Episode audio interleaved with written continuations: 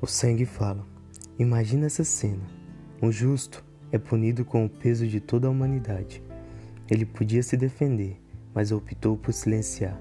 Oprimido, mas inabalável. Torturado, mas irredutível. Como um cordeiro levado ao abate, como uma ovelha muda diante do seu tratador, ele permaneceu.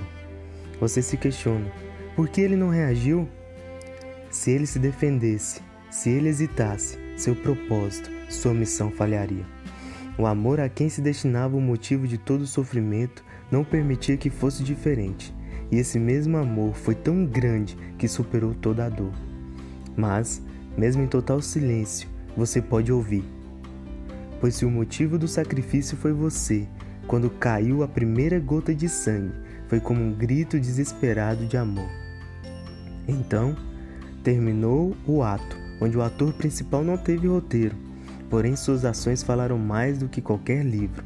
Se existiu alguma dúvida sobre a mensagem contida na cena, seria se merecermos tal obra de arte.